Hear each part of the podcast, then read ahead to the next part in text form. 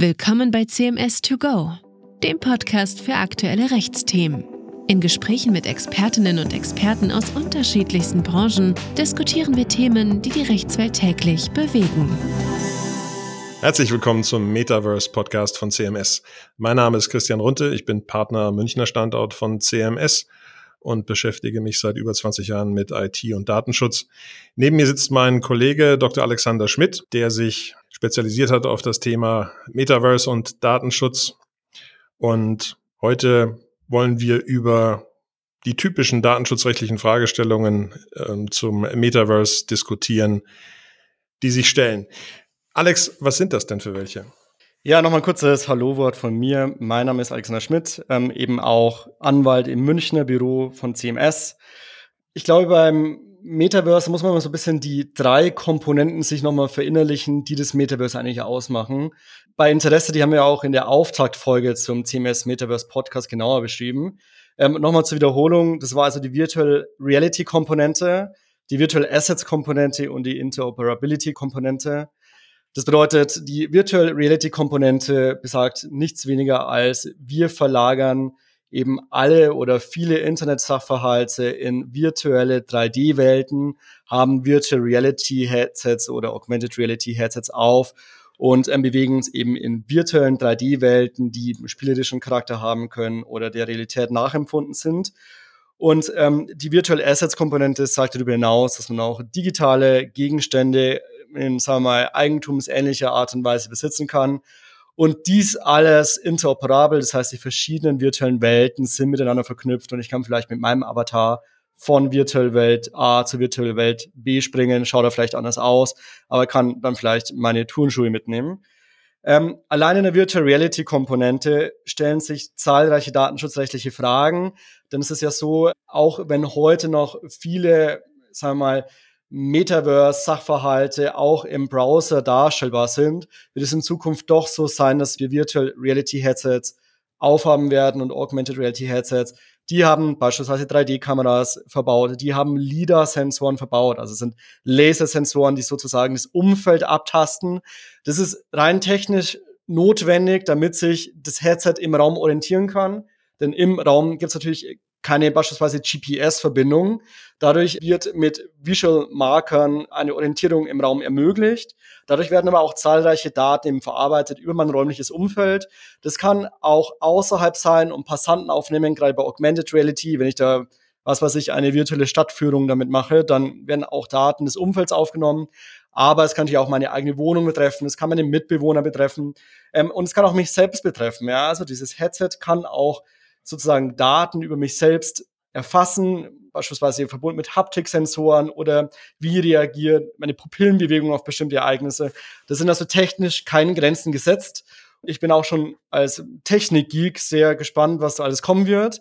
Als Datenschutzanwalt muss es natürlich aber in sinnvolle und rechtmäßige Bahnen geleitet werden. Da stellt sich natürlich die Hauptfrage, welches Datenschutzrecht greift denn überhaupt und ist die DSGVO anwendbar? Gerade weil ja hier immer internationaler Kontext besteht, stellt sich immer die Frage, gilt denn eigentlich die DSGVO bei einem international vernetzten Metaverse? Christian, vielleicht magst du da ähm, noch was dazu sagen? Ja, ähm, ich glaube, dass von all dem, was du geschildert hast, schon ganz gut klar geworden ist, dass es nur um Daten geht und um Interaktion von natürlichen Personen, und die Verarbeitung von deren Daten. Also die DSGVO findet damit auf jeden Fall Anwendung, wenn diese Datenverarbeitung in der EU, also im Geltungsbereich der DSGVO stattfindet. Wenn man jetzt mal die Artikel alle weglässt, dann gilt da zum einen das Niederlassungsprinzip, zum anderen das Marktortprinzip. Also das heißt, wenn ich als ähm, Verantwortlicher hier in der EU niedergelassen bin und auch hier meine Datenverarbeitung stattfindet, findet die DSGVO Anwendung. Punkt. Aber auch dann, wenn ich nicht in der EU niedergelassen bin, sondern nur die Daten von EU-Bürgern beziehungsweise Bewohnern der EU, also Daten von Betroffenen, die in der EU wohnen und leben, verarbeite, dann findet auch die DSGVO Anwendung, selbst wenn ich im Ausland eben sitze. Das bedeutet, dass ich in der Praxis der DSGVO wahrscheinlich nicht entkommen kann. Zusätzlich mag es aber eben auch noch andere Rechtsordnungen geben, die auch zu beachten sind. Und der von dir angesprochene Aspekt der Internationalität, also der Datenverarbeitung, die quasi hier und da und dort stattfindet, führt natürlich auch zu all den Fragen, die einem jetzt schon Kopfzerbrechen bereiten, datenschutzrechtlich. Also insbesondere das Thema Schrems und die Frage, wie man eigentlich datenschutzrechtlich zulässig personenbezogene Daten zum Beispiel eben mit den USA oder auch anderen Ländern austauscht. Die Fragen sind heute nicht wirklich befriedigend geklärt. Das gilt für das Metaverse ganz genauso. Wenn, wenn ich hier mal ganz kurz einhaken darf, in traditionellen Internetsachverhalten gab es ja ganz oft die Diskussion um so, wir kesseln die Daten hier europäisch ein und keine Daten fließen in die USA. Auch diese Lösungsmöglichkeit ist nicht ganz unbestritten, weil meistens dann trotzdem ein US-Mutterkonzern dahinter sitzt und zumindest faktisch etwaige Anordnungen der Behörden in welchen Drittern auch immer durchsetzen könnten. Im Metaverse stelle ich mir die Frage, gibt es da überhaupt noch diese Möglichkeit, dass man jetzt Daten sozusagen wirklich isoliert? Vermutlich gibt es immer die Möglichkeit oder es gibt immer das, den Anwendungsfall, dass ein Unternehmen sich entschließt, ein unternehmenseigene virtuelle Welt, Metaverse, wie auch immer, aufzusetzen. In dieser Vorstellung eines interoperablen Internets der Zukunft ähm, stelle ich mir schon die Frage, geht es überhaupt oder ist es dann nicht eine Fantasie, dass man da Daten noch isolieren könnte? Ich könnte mir schon vorstellen, dass ich als Unternehmen eine virtuelle Welt aufbaue, in der ich tatsächlich nur in meinem geschlossenen Raum innerhalb territorialer Grenzen oder innerhalb einer Organisation etwas mache. Aber ob das dann noch mit dem Begriff das Metaverse wirklich übereinstimmt, ähm, ist dann wahrscheinlich wieder eine andere Frage. Ich glaube, so wie man es normalerweise versteht, nicht, sondern da ist es, ich glaube, implizit, dass es eben offen ist und den Austausch mit anderen und damit eben auch anderen Ländern und anderen Rechtsordnungen fast schon zwingend erlaubt. Okay. Man wird also um das Problem wahrscheinlich nicht umherkommen. Das bedeutet, Schritt eins sollte eigentlich sein, dass hier auf politischer Ebene eine Lösung gefunden wird, sodass dann wirklich dem DSGVO-konformen Metaverse nichts mehr im Wege steht oder jedenfalls eine kompatible Ausgestaltung möglich ist, bei der, also es gibt ja immer für, für, für viele rechtliche Probleme gibt es meistens eine technische Variante, die der Konformität entspricht. Bei Schrems 2 ähm, stößt hier die Technik oft an Grenzen. Ich glaube, wenn dieses Schrems 2-Thema gelöst ist, dann gibt es sozusagen keinen Grund, warum das Metaverse nicht DSGVO-konform ausgestaltbar sein kann. Neben der DSGVO muss man wahrscheinlich auch noch berücksichtigen, dass es dann auch noch nationale Normen gibt. Also beispielsweise hier jetzt in Deutschland das allgemeine Persönlichkeitsrecht kann vielleicht betroffen sein, wenn ein Nutzer draußen mit seiner Augmented Reality Brille rumläuft und Passanten filmt. Es gibt noch das Kunsturheberrechtsgesetz, beispielsweise, wenn ich fremde Bildnisse aufnehme und irgendwie verbreite. Das sind dann Spezialgesetze, die muss man sicherlich auch immer noch auf dem Schirm haben. Aber das zentrale Instrument ist dann eben die DSGVO. Und du hast ja gerade eben schon den räumlichen Anwendungsbereich angesprochen und erklärt. Ich glaube, unabhängig von der rechtlichen Frage, ob die DSGVO anwendbar ist, sollte die DSGVO aber zumindest immer den Mindeststandard darstellen, jetzt nur eine Vermutung. Wenn ich die DSGVO erfülle, erfülle ich vermutlich 99 oder 95 Prozent auch anderer Datenschutzgesetzgebung. Natürlich muss man immer noch die Spezifika genauer ansehen, aber diese Grundprinzipien, die in der DSGVO verankert sind, die sind meistens auch in anderen Datenschutznormen so verankert. Zusätzlich glaube ich auch, dass so eine DSGVO-Konformität auch wie eine Art Gütesiegel wirken kann. Also wenn jetzt eine Virtual Reality Welt oder das Metaverse an sich DSGVO compliant ist, dann dürfte es auch dazu führen, dass sich Nutzer sicherer fühlen in dieser virtuellen Welt und dann vielleicht tatsächlich bereit sind, eben Sachverhalte dorthin zu verlagern, die sie bislang noch nicht ins Internet verlagern wollten. Also ich denke an sowas wie virtuelle Hausarztbesuche oder solche Sachen. Ich glaube, da ist die DSGVO halt eben auch so eine Vertrauensvoraussetzung. Dieses Vertrauen wurde dann in Vergangenheit häufiger mal vielleicht erschüttert und muss dann eben fürs Metaverse wieder neu aufgebaut werden und bewiesen werden. Ja, ich glaube, dass vermutlich, weil du gerade eben diesen Fall angesprochen hast mit dem Hausarztbesuch, nicht nur das Datenschutzrecht, sondern wahrscheinlich auch noch andere regulatorische oder spezialgesetzliche Anforderungen dazukommen, je nach Anwendungsfall eben.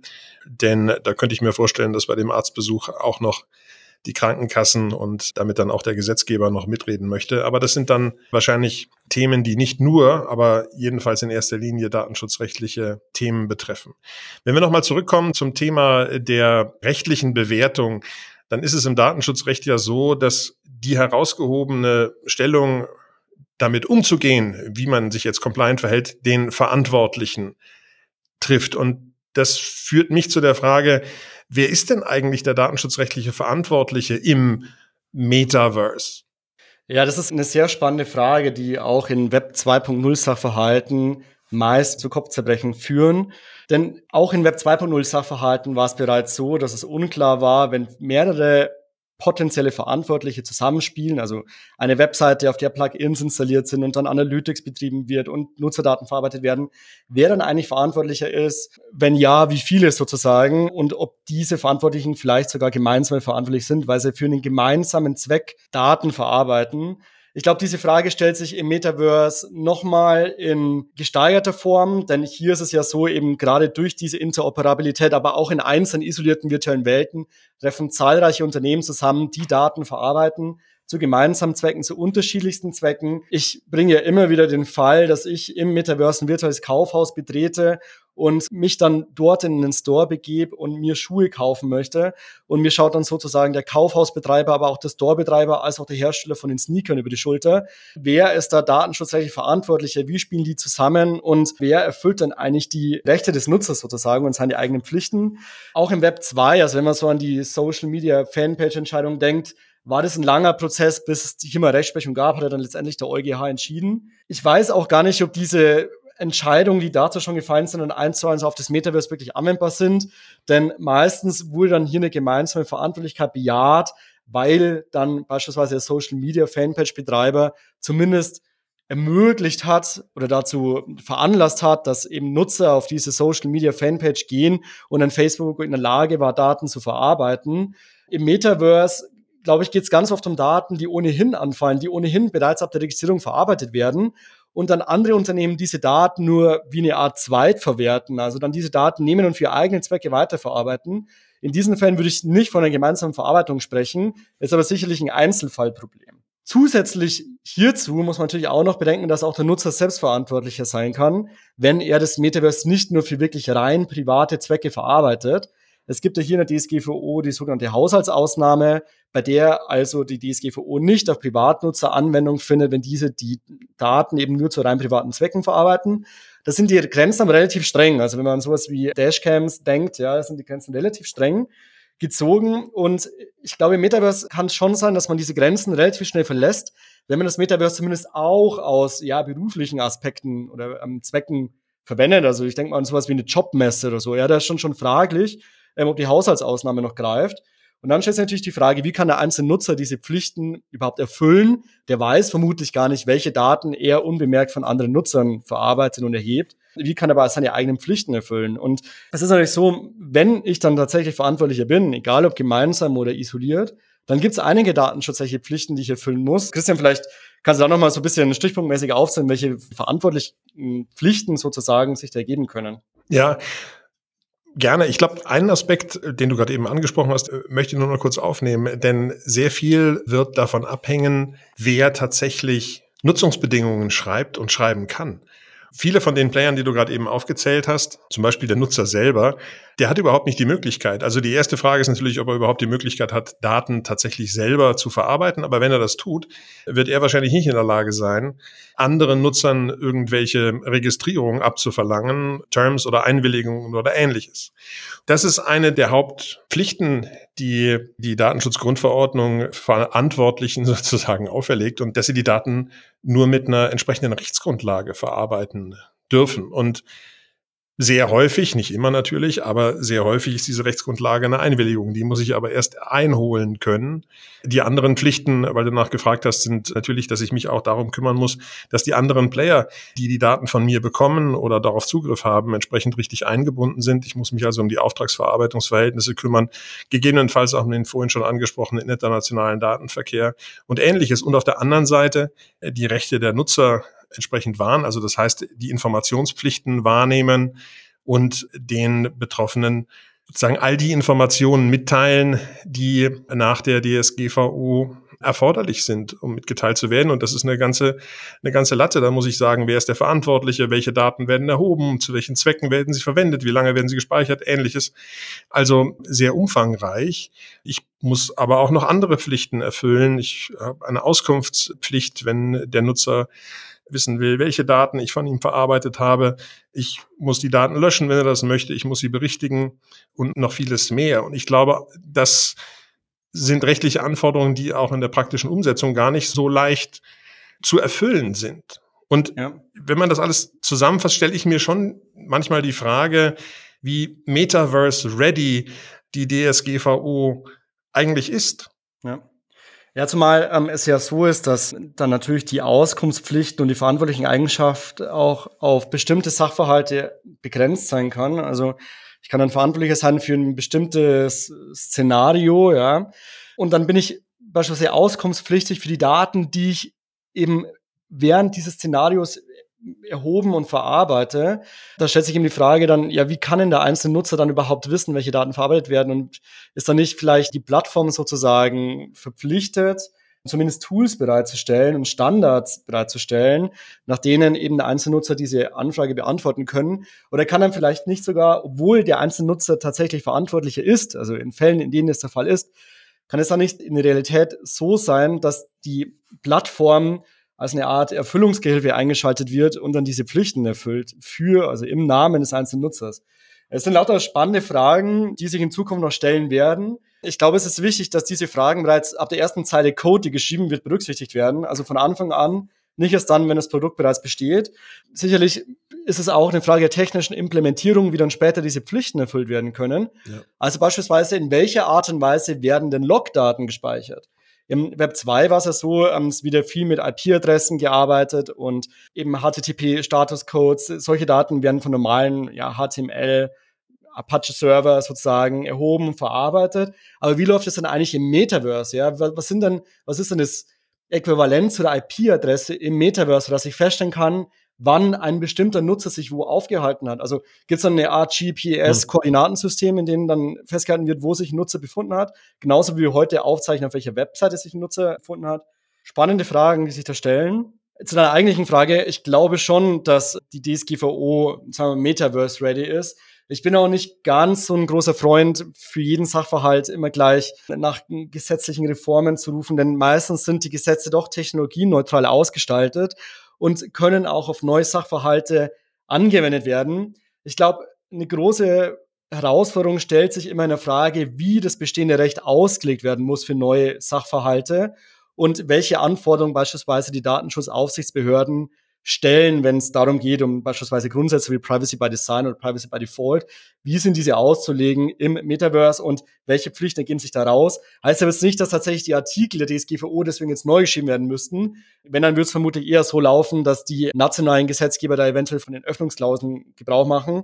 Aber unabhängig davon, glaube ich, brauchen wir das gar nicht, jedenfalls jetzt hier im Datenschutzkontext, sondern wir können mit dem arbeiten, das wir haben. Aber klar, es ist natürlich so, heute können wir nur erahnen, welche neuen Möglichkeiten und Geschäftsmodelle sich dann zukünftig im Metaverse geben werden. Die datenschutzrechtlichen Themen, die werden herausfordernd sein, werden aber auch super spannend sein, muss man auch sagen. Also auch aus Sicht eines IT-Rechtsanwalts, ich freue mich auf die Themen, mit denen wir uns beschäftigen werden. Aber wichtig ist für mich, also meiner Meinung nach, und Christian, vielleicht stimmst du mir dazu, das Recht muss eben von Anfang an berücksichtigt werden, um eben den ganzen Anforderungen von Anfang an gerecht zu werden. Das ist meistens der sinnvollere und der effizientere Weg, als im Nachhinein versuchen, die Wunden mit Pflastern sozusagen zu überdecken, sondern die Anforderungen von Anfang an zu implementieren, glaube ich, kann jegliche Kosten sparen und kann auch dazu beihelfen, dass ein Produkt vielleicht schneller gelauncht wird, weil dann nicht im Nachhinein noch irgendwas gefixt werden muss. Ich glaube, das Metaverse ist schon ein Konzept, das gekommen ist, um zu bleiben. Wird auch meiner Meinung nach jetzt nicht von dem, sagen wir, nächsten Mega-Hype KI ersetzt, sondern für mich sind es zwei Technologien, die zusammenspielen und das Internet der Zukunft sozusagen ausmachen. Das Metaverse vielleicht eher als Frontend-Phänomen und KI dann vielleicht eher als Backend-Phänomen. Aber wenn man sich mal die beiden Zukunftsvisionen des Internets vergegenwärtigt. Das ist Web 3, das sagt, man besitzt virtuelle Gegenstände und das Web 3.0, das irgendwie Tim Berners-Lee schon in den 1990er Jahren geprägt hat und vom semantischen Web spricht und von das Web weiß, was ich suche und was ich möchte, glaube ich, lassen sich mit KI und Metaverse eben diese beiden Visionen miteinander vereinen und bilden zusammen das Internet der Zukunft. Will vielleicht nicht jede normale Webseite ersetzen, aber es gibt doch einige Anwendungsfelder, in denen es Sinn macht, auch außerhalb von, sagen wir mal, Marketingmaßnahmen, sondern tatsächlich Mehrwert schafft. Wir als Rechtsanwälte sind super gespannt darauf, welche technologischen Evolutionen, Revolutionen da noch kommen. Einfach sehr gespannt, wie wir das aus rechtlicher Perspektive begleiten können. Und damit bedanke ich mich auch fürs Zuhören. Wenn Fragen aufkommen, stehen wir natürlich jederzeit zur Verfügung. Und ansonsten freuen wir uns auf die nächsten Folgen, wenn es wieder heißt, Willkommen im Metaverse von CMS. Vielen Dank. Vielen Dank.